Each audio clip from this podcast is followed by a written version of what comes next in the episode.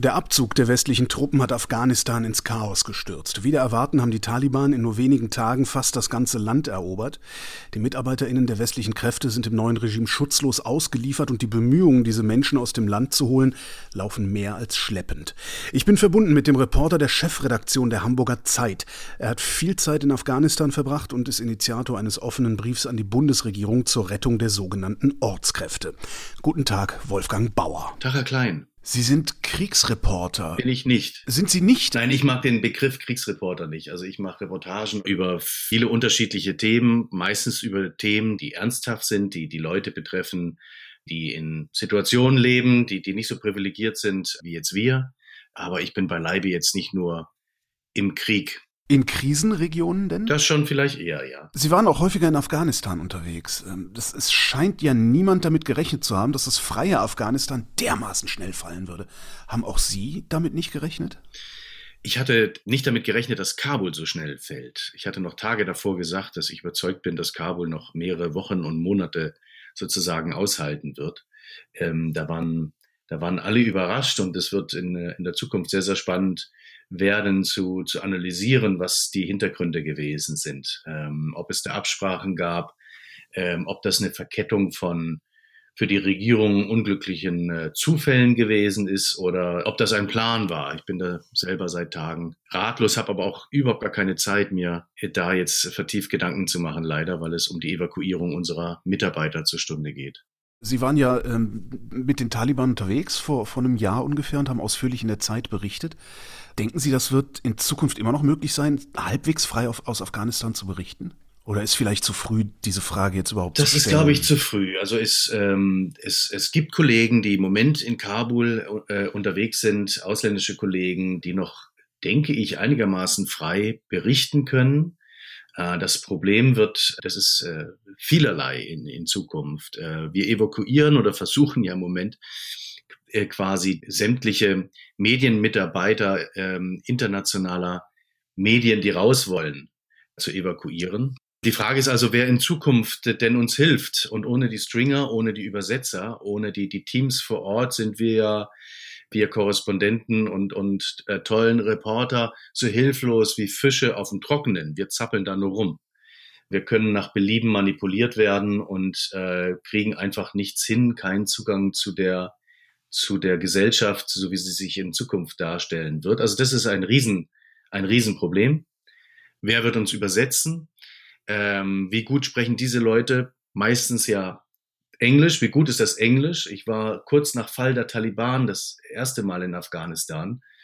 Und ich glaube, es wird jetzt wieder ähnlich sein. Äh, äh ein halbes Jahr nach, nach Fall der Taliban in Kabul war es so gut wie unmöglich, Leute zu finden, die hm, ein adäquates Englisch gesprochen haben, sondern diese Leute sprachen nur sehr radebrechend. Ähm, Im Prinzip war seriöser Journalismus also Textjournalismus, das Fernsehen kann sich ja immer noch irgendwie behelfen, nicht möglich ähm, damals, weil einfach die Sprache gefehlt hat. Das ist das, das Problem Nummer eins. Das Problem Nummer zwei, die Leute, die einen helfen, müssen Angst haben, dass äh, vor den Konsequenzen dieser Berichterstattung, die Taliban verfolgen das ja, wie man sich vorstellen kann. Also um die Mitarbeiter zu schützen, kann man dann nur sehr dosiert, äh, so stelle ich mir das vor, in Zukunft kritisch berichten. Ich gehe auch immer wieder nach Nordkorea und da ist es ähnlich. Auch da kann ich nur eingeschränkt Kritik üben äh, in, in, in meinen Reportagen, äh, um eben nicht meine Begleiter zu gefährden. Es ist ein, ich, ich versuche da noch mein Bestes, ähm, das so, so transparent zu machen, dass der Leser und die Leserin das auch verstehen. Aber es ist äh, jedes Mal eine hochanstrengende Gratwanderung. Und das nächste ist natürlich äh, die Frage, ob die Taliban einen dann begleiten, also ob es Minder gibt, wie man sagt, äh, Aufpasser vom Informationsministerium oder so und einen die, die äh, Zugänge verwehren, beziehungsweise wenn man dann Zugang gewonnen hat, dann daneben sitzen. So ging es mir ja auch im letzten Jahr. Und immer wieder auch in die Interviews eingreifen, mit einem Lächeln, aber doch eingreifen. Und das Letzte ist, wer hat dann in Zukunft noch den Mut, mit einzureden. Das ist auch die Frage, die ich mir die ganze Zeit stelle. Also die, die, die, die ÜbersetzerInnen, die JournalistInnen lokal, die, die Stringer, also die Leute, die vor Ort Dinge regeln. Das sind all die, die wir gerade den Taliban regelrecht zum Fraß vorgeworfen haben. Werden Sie überhaupt noch jemanden finden, der angesichts äh, dieses Verhaltens des Westens bereit sein könnte, mit ihnen zusammenzuarbeiten? Afghanen, so, also im, im, im Schnitt, so wie ich viele in Afghanistan kennengelernt habe, sind Pragmatiker. Und ich glaube, dass das Gefühl, jetzt verraten worden zu sein vom Westen, das ist natürlich ganz definitiv da, wird aber nicht viele Leute davon abhalten, nun mit, äh, sich mit westlichen Journalisten zu unterhalten. Ist das als westlicher Journalist eigentlich gefährlich, in Afghanistan zu arbeiten? Nein, bisher war das extrem gefährlich, dort zu arbeiten. Ich glaube, es wird jetzt ungefährlicher, dort zu arbeiten. Ach. Die Berichterstattung wird weniger objektiv und äh, wir bekommen weniger Einblick in die gesellschaftlichen Zusammenhänge und Vorgänge. Aber die, die, der Aufenthalt an sich, glaube ich, wird deutlich gefahrloser. Weil Ordnung herrscht? Zwar eine fragwürdige, aber sie herrscht? Ich denke, die Taliban haben das Interesse, dass berichtet wird. Das hatten sie schon vom, äh, vom Jahr. Jetzt natürlich erst recht, äh, dass dokumentiert wird, ihr Siegeszug und äh, wie sie geordnet, äh, geeinigt mit, mit Strukturen versuchen, ihr, ihr, ihre Emirate da auf, aufzubauen. Die hätten nichts davon, wenn sie jetzt ausländische Journalisten einerseits zulassen und andererseits dann kidnappen würden. Im Gegenteil. Das wäre für sie selber das äh, Nachteiligste, was sie jetzt machen könnten. Und wie ich eben ja gesagt habe, es gibt vielerlei Möglichkeiten, die Berichterstattung so einzudampfen seitens der Taliban, dass da ohnehin wenig kritische Züge bei rüberkommen. Wenn die Taliban Interesse daran haben, dass berichtet wird, was genau denken Sie wollen, die das berichtet wird? Sie wollen sich darstellen als ähm, seriöse Verhandlungspartner, als die Hoffnung Afghanistans. Äh, die wollen ihr Terroristen-Image äh, abstreifen. Die wollen internationale Unterstützung, haben sie auch mir gesagt. Das ist ihre einzige Idee gewesen, also die einzige Idee der Kommandeure, die ich getroffen habe und gefragt habe, wie wollt ihr jetzt den Frieden gewinnen? Krieg habt ihr ja schon fast gewonnen, aber wie wollt ihr den Frieden gewinnen? Da kam dann die Antwort, äh, Madrasa bauen, noch eine Moschee bauen und dann halt eben internationale NGOs hel helfen uns hoffentlich. Also die sind angewiesen darauf, dass die internationale Gemeinschaft weiterhin hilft. Man darf auch nicht vergessen, dass Afghanistan eine gerade eine, eine weitere Katastrophe, die eigentliche Katastrophe erlebt, äh, nämlich die der Dürre, die der Klimakatastrophe. In manchen Bereichen, wie in Kandahar, wo ich neulich war, hat es seit vielen Wochen und Monaten nicht mehr geregnet. Es gibt dort äh, zigtausende an Klimaflüchtlingen, die in großer Armut leben.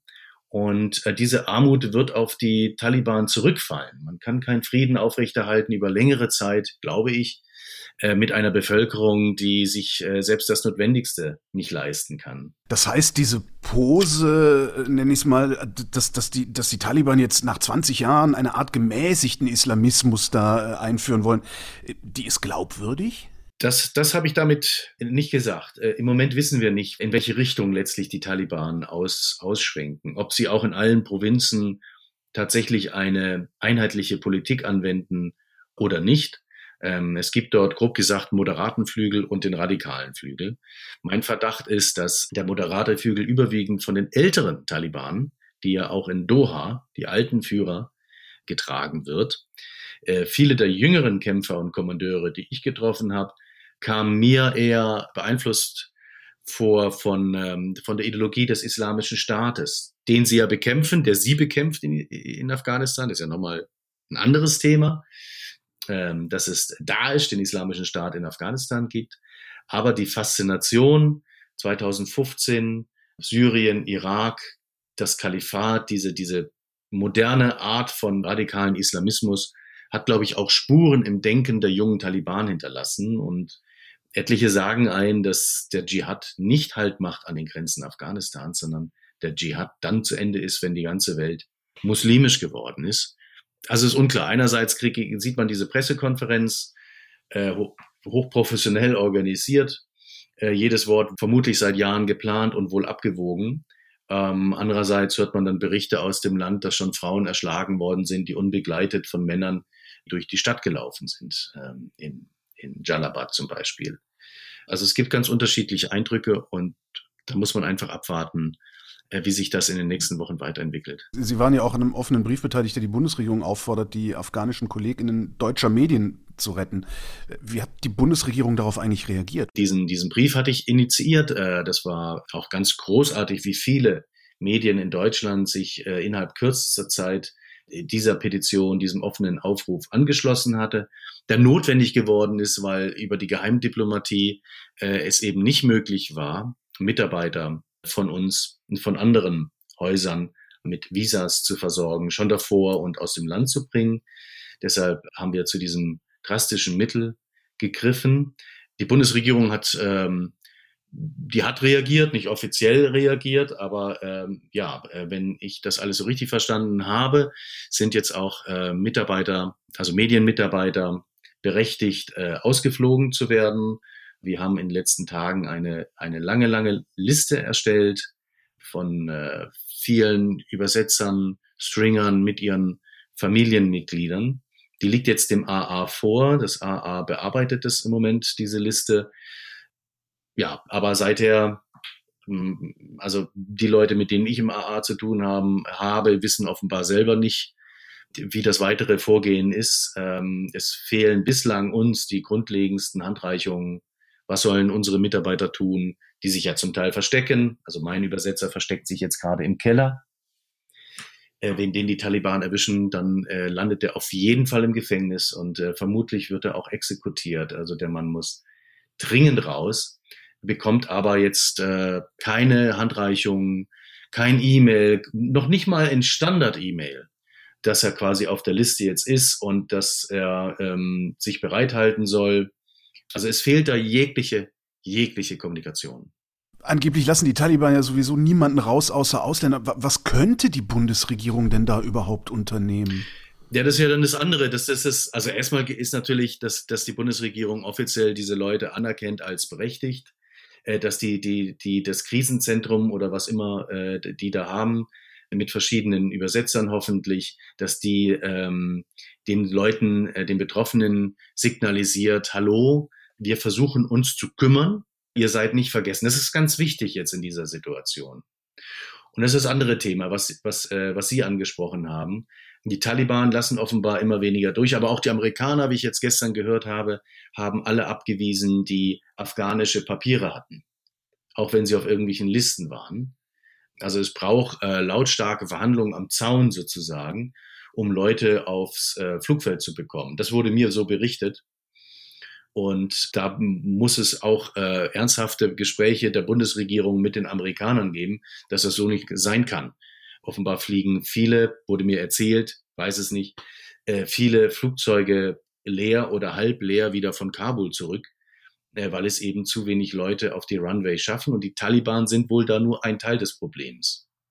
Was man, was die Taliban angeht, machen könnte, ist natürlich verhandeln, was im Moment getan wird, so wie ich weiß, aber nicht mit Sicherheit bestätigen kann. Und äh, wenn diese Verhandlungen nicht zum Erfolg führen, befürchte ich, äh, dass die Taliban diese Menschen, ich denke, wenn ähm, dass das an die 100.000 gehen dürfte, also wenn Merkel 10.000 evakuieren will, dann stehen natürlich entsprechend mehr auf den Listen der Vereinigten Staaten, Großbritanniens, Frankreichs, der skandinavischen Länder, ja sogar Österreich, habe ich gehört, hat eine Liste. Also ich denke, dass das bis in die 100.000 gehen könnte an Leuten, deren Namen und Familienangehörigen äh, auf diesen diversen Listen stehen. Und diese an die 100.000 Leute könnten die Taliban künftig benutzen als Geiseln gegenüber der internationalen Gemeinschaft, um Zugeständnisse zu erpressen. Denn die Taliban können ja eins, kidnappen. Sie haben von der Gefährdung von ausländischen Journalisten in der Vergangenheit gesprochen, die war extrem. Etliche meiner Kollegen wurden gekidnappt. Äh, das war eine der größten Sorgen, die wir in den letzten Jahren hatten, wenn wir vor Ort gearbeitet haben. Ich war bis zu dreimal im Jahr in Afghanistan, also so drei Monate im Jahr, zwei bis drei Monate im Jahr, würde ich sagen, insgesamt. Äh, und wir haben alles Mögliche getan, damit wir eben nicht auffallen, äh, nicht auf der Straße Englisch sprechen, langen Bart wachsen, lokale Klamotten tragen, immer nur für kurze Zeit öffentlich sichtbar werden, nach zwei, drei Stunden Interview im Restaurant, das Restaurant wechseln, äh, einen Begleiter haben, der an der Tür vom, von der Resta vom Restaurant sitzt, so dass er sieht, wer reinkommt, so dass er sieht, wer auf der Straße vor dem Restaurant sich bewegt, ob da jemand zu lange zu seltsam guckt.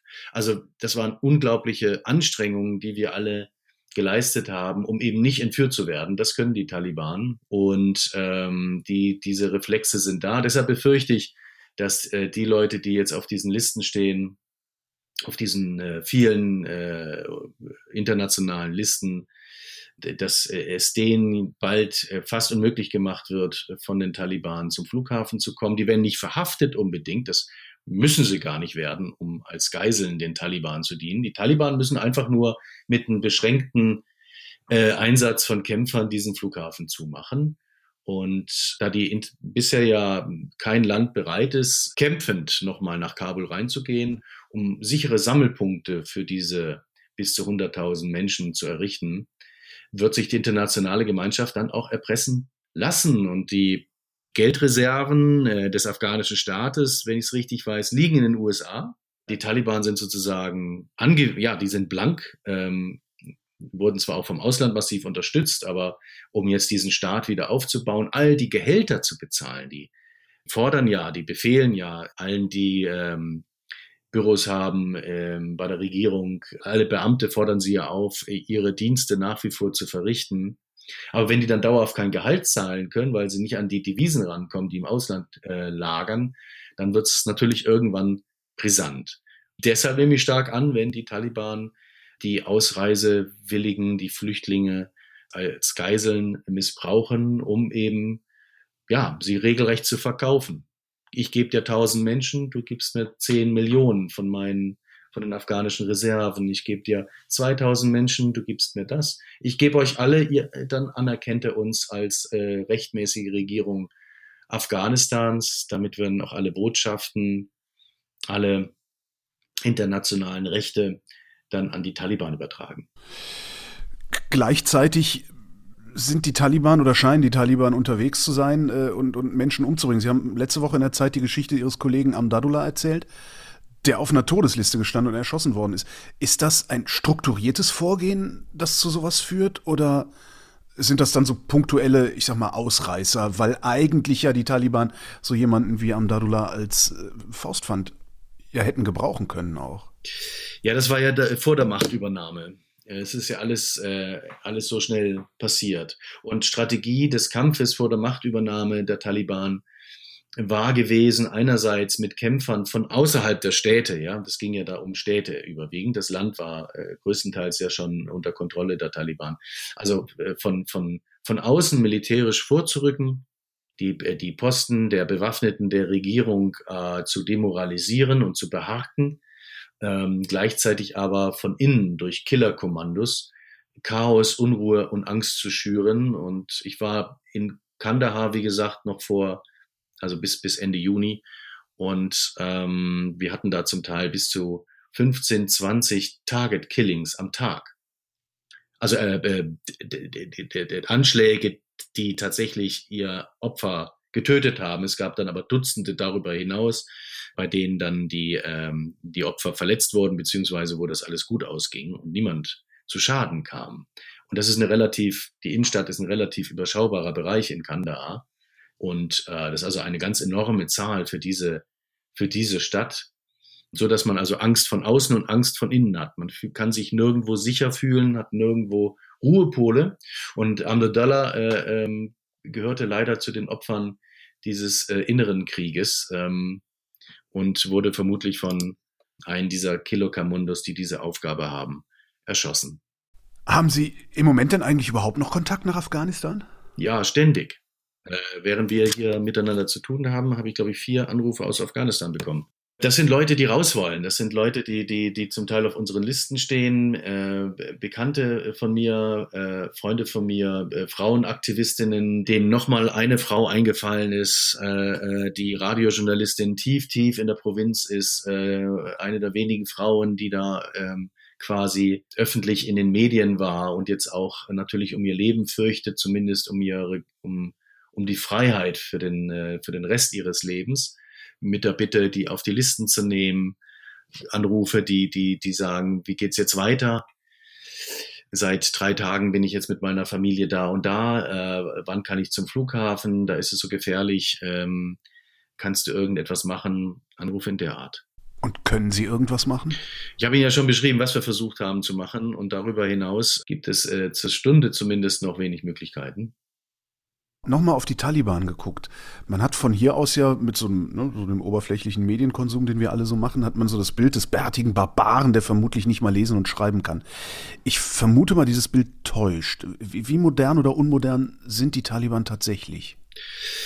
Die Taliban, die ich erlebt hatte letzten, letzten Herbst, die waren halt zwiegespalten, wie immer in Afghanistan. Es gab die einfachen Kämpfer, die tatsächlich Schwierigkeiten haben mit Lesen und Schreiben aber auch teilweise herzensgute Leute sind, wenn man ihnen ein bisschen näher kommt. Also nicht die quasi die Bösen in Reinkultur, sondern einfach junge Leute, die über verschiedene Umstände äh, und den ländlichen Aberglauben, will ich mal so salopp sagen, äh, zu den Taliban gekommen sind. Und äh, dann wurden wir aber begleitet von einem Minder von der Medienabteilung dieses Herrn Mujahid, der ja gestern, glaube ich, zum ersten Mal sein Gesicht gezeigt hat der soll 200 Mitarbeiter haben. Die haben einen Fernsehkanal, die haben Radiostationen, die haben alles Mögliche und sind äh, auf ihre Art gut ausgebildete Leute.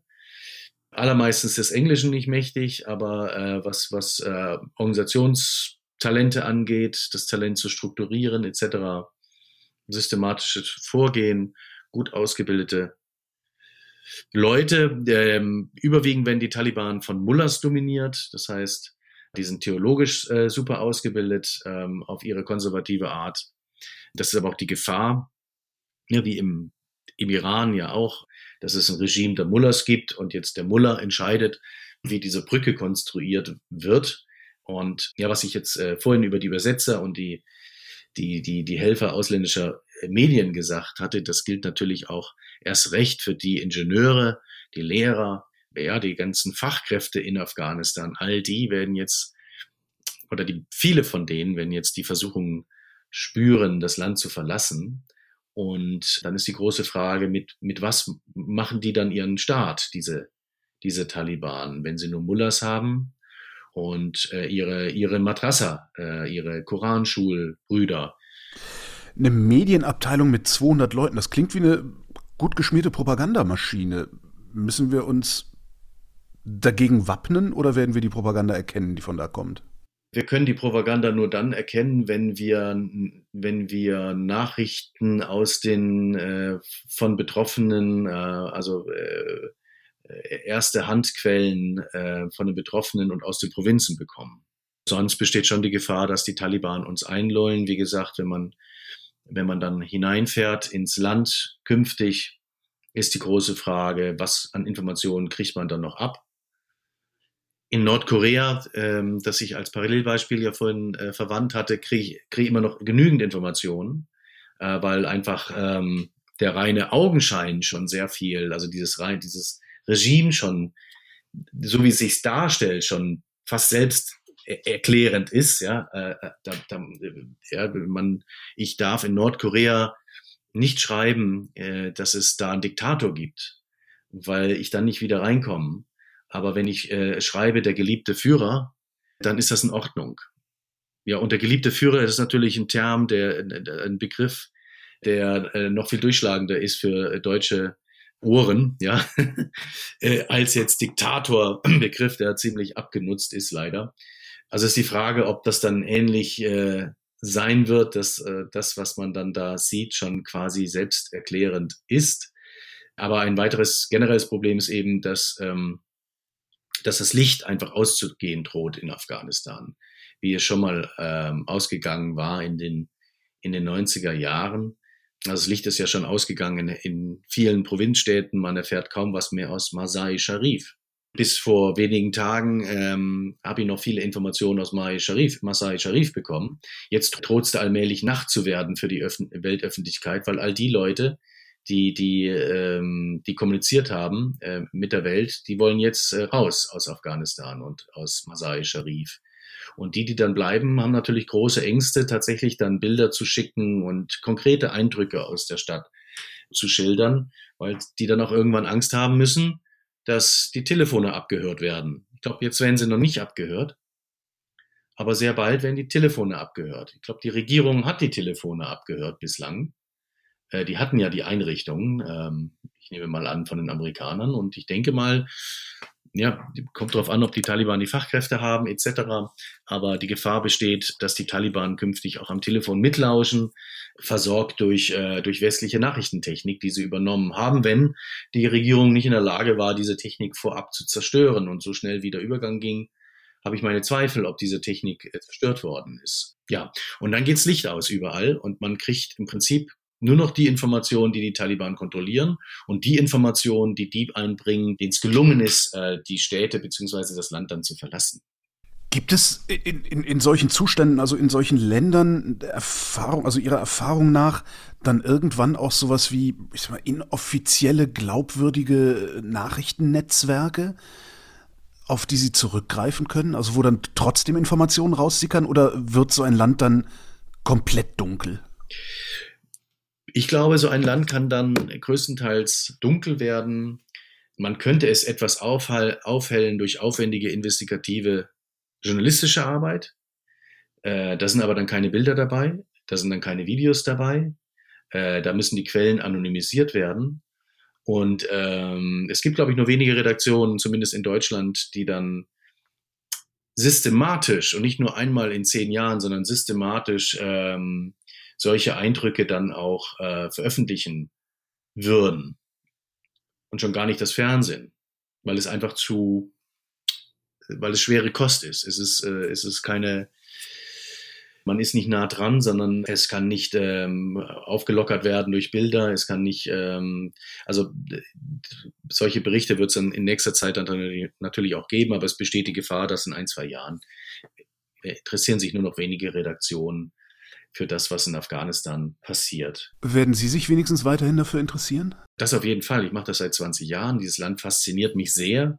Und ich finde es jetzt umso wichtiger auch zu schauen, was dort passiert, also den Taliban quasi auf die Finger zu gucken, auch in den nächsten Monaten, um eben zu dokumentieren, ähm, ob sie sich an ihren moderaten Kurs halten oder wir bald ähm, mit dem Entsetzen zu rechnen haben. Und umso wichtiger ist es dann, ausländische Journalisten vor Ort zu haben, wie auch immer, unter welchen Bedingungen auch immer die dann arbeiten können, um das Interesse an Afghanistan nicht verlöschen zu lassen. Wolfgang Bauer, vielen Dank. Ich danke Ihnen. Und das war Holger ruft an für diese Woche. Nächste Woche reden wir wieder über Medien und bis dahin gibt es reichlich über Medien zu lesen auf übermedien.de.